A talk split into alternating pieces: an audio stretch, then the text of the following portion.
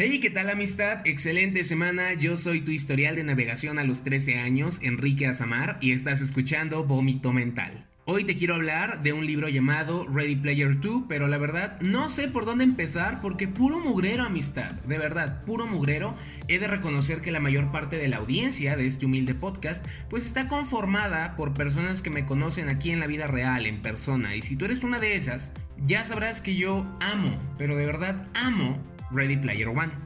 Por si no lo sabías, esta es una novela de ciencia ficción escrita por el autor Ernest Klein, un friki en toda la extensión de la palabra, y en ella nos cuenta la historia de Wade. Es un chavo que vive en el año 2040 y tantos en un mundo arruinado por la contaminación y las guerras y los desastres naturales.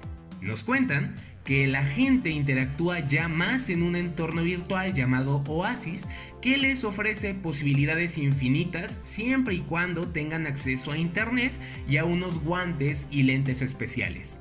Pues bueno, yo leí la novela en el 2014, la acabé en tres días y verdaderamente me traumé. No sé si fue porque es muy buena, no sé si fue porque me la recomendó un hombre del que yo estuve perdidamente enamorado años atrás y apenas se me estaba pasando el efecto del amor. La verdad, yo creo que fue por la primera opción. Es una historia muy padre, llenísima de referencias a la cultura pop de los años 80, con una galería de personajes muy fáciles de creer y que además tocaba el tema del amor a distancia y gracias al internet, algo que muchos conocemos bien. Eventualmente la novela fue adaptada al cine y salió Ready Player One, la película, dirigida por Steven Spielberg. Si les da hueva leer el libro, chequen la película, tiene sus diferencias, pero creo que mantiene como el mismo feeling. Pues bueno, imagínense mi reacción cuando casi 10 años después del primer libro me entero de que van a sacar una segunda parte. Yo en las nubes. Yo el más contento. Yo ansioso y con ganas de seguir vivo. Pues ahí me tienen, preordenando el libro sin importar que ni siquiera estuviera en español. Primer foco rojo. El pasado 24-25 de noviembre, esto pues del año pasado 2020, me llega el librito, lo abro para comenzar a leer y cuernos me resultó imposible. No por no saber inglés, porque sí sé, sino por la cantidad exagerada de referencias que el autor mete desde las primeras páginas. Me explico. Cuando salió la primera parte, una de las críticas principales fue que el autor abusaba de las referencias a películas, canciones y videojuegos de los años 80. Uno pensaría que el hombre habría aprendido la lección, pero no, la exageración se mantiene y hasta aumenta en esta segunda parte. Si tú no estás familiarizado con todas las obras que se mencionan a lo largo de esta historia y mucho menos conoces sus nombres en inglés, la lectura te va a resultar muy pesada. Tipo, te van a estar lanzando 20 referencias por capítulo y nada más vas a entender dos o tres. Así pues, me aguanté las ganas de leer la novela hasta que salió la versión en español, esto en marzo de este año, del 2021. La comencé y tres meses después la logré terminar. Y vaya, lo digo así porque me costó muchísimo trabajo acabar Ready Player 2 de lo mala que me ha parecido. Hoy te quiero contar más al respecto y te aviso que sí, voy a incluir spoilers. No es como que te voy a contar toda la historia, pero si considero que algún detalle es importante para dar a entender mis quejas, pues sí te lo voy a hacer saber. Resumí todas estas quejas en seis puntos, así que vamos a comenzar con el primero. Número 1. Pésimo arranque, evolución e introducción de los personajes. No te voy a mentir, Ready Player 2 cuenta con uno de los inicios más aburridos que he leído en mi vida. Llevaba el 30% de la novela y neta no pasaba nada. De verdad yo decía, bueno, ¿y en qué momento esto se va a poner bueno? Resulta que Ready Player 2 inicia con una larga, larga descripción del mundo después de los sucesos ocurridos en la primera parte. Y digo, va, puede que haya sido necesaria, pero no tan larga. Nos cuentan en dónde están los personajes tres años después de lo que ocurrió al final del primer libro y te juro que yo lo sentí como si el autor hubiese preparado la pizza más rica del universo y luego la hubiese tirado a la basura. Así se sintió. Todo el avance, todo lo bueno que lograron los personajes durante el primer libro, aquí lo mandan a volar, especialmente con Wade, el protagonista.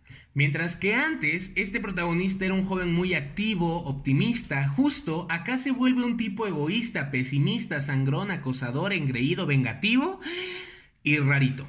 Y no, no estoy bromeando. Además el personaje se empeña en recordarnos que ya perdió su virginidad una y otra vez, como si eso fuera algo relevante, y la neta se vuelve bien tedioso. Es como de, güey, qué necesidad de estar escuchando mientras piensas en eso una y otra vez. Mientras que antes James Holiday era una persona rara, pero buena, acá nos lo pintan como el loco más loco y depravado de toda la historia, un genio, sí, pero uno muy malo. ¿Y saben qué? se vale. A final de cuentas, son personas, las personas cambian, pero tú como escritor o guionista no puedes meter un cambio así de brusco y esperar que los lectores no lo resientan. Esto se sintió como cuando los escritores de la serie Game of Thrones pasaron siete temporadas mostrando a una Daenerys Targaryen súper buen pedo y todo para volverla una loca asesina en la temporada 8. Claro que nos vamos a enojar. Tú dirás, bueno, Puede que los personajes ya existentes no hayan llegado a la secuela con gracia, pero al menos tendremos buenos personajes nuevos. Pues no, a lo largo de la historia de Ready Player 2 introducen a una cantidad minúscula y ridícula de personajes nuevos y a lo mucho una de ellas tiene cierta importancia en la trama, pero tampoco tanto, la verdad. Para mí eso se sintió como una oportunidad perdida. Número 2. Intento fallido de representación. Hay una parte que me pareció bien problemática en la historia, en la que Wade, el protagonista, se encuentra con una mujer trans. ¿Qué es lo primero que dice? Mm, para nada, me incomoda que sea trans. Aún así considero que es atractiva. Sí, yo ya soy súper tolerante y respetuoso con las personas gays y bisexuales, porque gracias a Oasis, este programa de computadora, yo ya he tenido sexo gay y lésbico siendo hombre, siendo mujer, siendo una persona trans, siendo una persona no binaria. O sea, wow. Tú tal vez te preguntes, bueno, ¿y esto por qué es problemático? Te lo voy a decir a continuación. Porque el autor de la novela está reduciendo toda la existencia de una persona trans a la actividad sexual. Este vato, el protagonista de la historia, al parecer solo puede ser empático y respetuoso con este personaje trans descansando en este hecho de que ya tuvo sexo con otros hombres de forma virtual, de que ya tuvo sexo desde el cuerpo de una mujer de forma virtual y básicamente está mandando el mensaje de que todas las personas que formamos parte de la comunidad LGBTQ solo nos dedicamos a cochar, no tenemos sentimientos, no realizamos otras actividades, no somos personas complejas y únicamente se nos puede entender y respetar al meterse de lleno en nuestra vida sexual. Si me preguntan, esta parte fue una tontería total y hace que se note que el autor de la novela es un hombre blanco, heterosexual, que sí o sí necesita educarse más. Otra cosa que yo al principio no noté, pero que muchos otros lectores sí, fue el uso de estereotipos racistas en personajes secundarios. Tenemos a Shoto, el chico que por ser japonés a huevo se sabe todo lo referente del anime. Tenemos a H, la chica negra, que por supuesto anda ya en un país africano al inicio de la historia y tiene las frases y los movimientos más de barrio a lo largo del libro. Definitivamente son aspectos que se pudieron y debieron mejorar. Número 3. Trama repetida. Llegando al 35 o 40% de la historia, finalmente entendemos cuál es la trama. Y sí, finalmente todo se reduce a que Wade y sus amigos deben de participar en un jueguito de busca y encuentra idéntico a lo que vimos en el primer libro. Antes era, encuentren las tres llaves para ganar el gran premio. Ahora es, encuentren siete joyas para evitar un asesinato en masa. Es la misma dinámica con una apuesta más peligrosa, pero menos creíble. Esto hace que a la larga la novela no se sienta como un producto independiente, que no se sienta como una secuela, sino como una extensión de lo que ya vimos en la primera parte.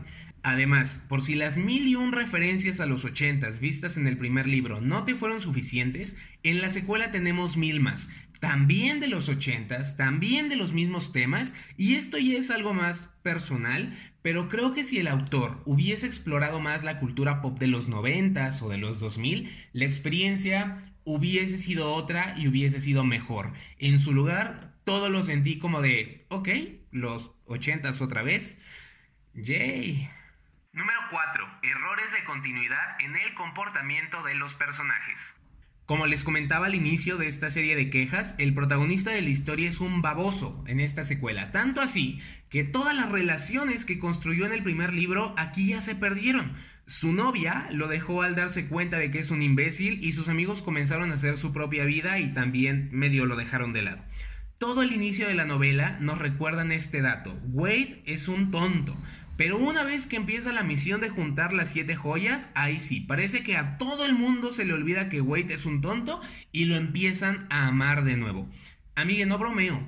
Todo el conflicto, absolutamente todo el conflicto de Ready Player 2 literalmente es una consecuencia a varias metidas de pata de Wade y aún así al final se atreven a disquedarle la razón. Les juro que esa fue la gota que derramó el vaso. Fue como de ya, o sea, a eso me refiero cuando digo que puro mugrero. Puro mugrero. Número 5. Solución de problemas de forma estúpida. Problemas creados por el mismo autor.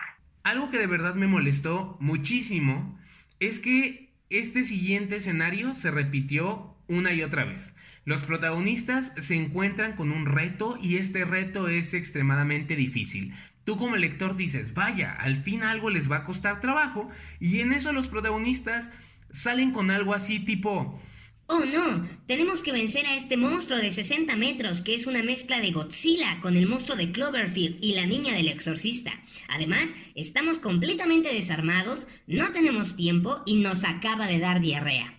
Afortunadamente, recuerdo que en 1982 MTV pasó un comercial una sola vez, un comercial que por supuesto yo traigo aquí guardadito en mi inventario, y si analizamos el segundo 34 de este comercial y lo vemos con unos lentes 3D que, por supuesto, también traigo aquí en mi inventario, vamos a encontrar un hechizo mágico oculto que dormirá al monstruo y nos ayudará a ganar. En serio, ¿qué mamada es esa?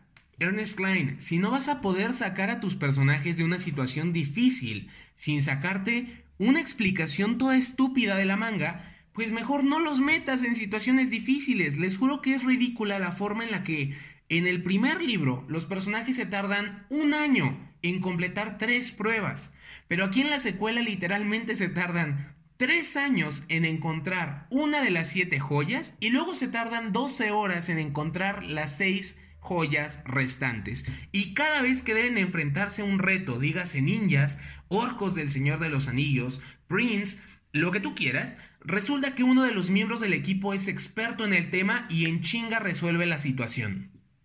¿Eso qué? Punto número 6. La escritura está pensada para el cine y no para un libro. ¿A qué me refiero con esto? Si recordamos Ready Player One, sabremos que sí, hay secuencias con muy buena acción, pero también hay momentos llenos de tensión que no necesariamente involucran eh, armas y no necesariamente involucran explosiones. Eso es algo que cambiaron al momento de hacer la película. Secuencias que en el libro eran calmadas, en la película se transforman en escenas llenas de efectos especiales, persecuciones, zombies, peleas, etc. Y digo, ok, a final de cuentas es una película y necesita ser más entretenida.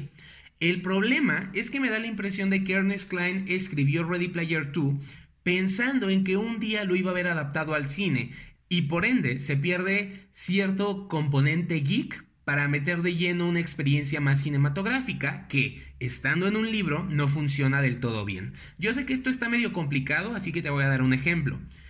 En el primer libro, si el protagonista tenía que pasar una prueba venciendo al jefe final de un videojuego, lo hacía jugando ese videojuego en una consola, tal cual, como tú y yo lo podríamos hacer.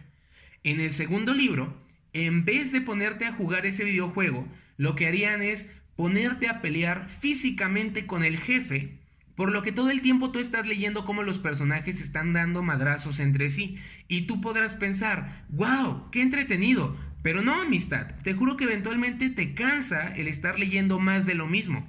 Hombre, si Ernest Klein de verdad quería ver tanta batalla espectacular a costa de una buena historia, pues hubiera sacado la secuela directamente al cine y no en una novela y vaya, se ahorra un montón de trabajo. Pero bueno, ¿quién soy yo para juzgar, verdad? Eh, estas son las seis razones por las que Pues lamentablemente la secuela de mi novela favorita hizo que ya no fuera mi novela favorita. La neta creo que es algo bien triste, pero simplemente ya no puedo mirar esta historia de la misma forma que antes. Ahora es como si tuviera una horrible mancha encima que no me deja disfrutar nada. Me cuesta creer que una novela que tanto esperé me haya chocado tanto, pero pues así fue y definitivamente no la recomiendo. Con esto terminamos el episodio de hoy. Ya lo sabes, si leíste el libro o lo estás leyendo actualmente, compárteme tu opinión en Instagram. Deja un comentario, un mensajito, eso siempre me motiva bastante. Me encuentras como arroba vómito mental podcast. Yo soy Enrique Azamar, esto fue Vómito Mental, hasta la próxima.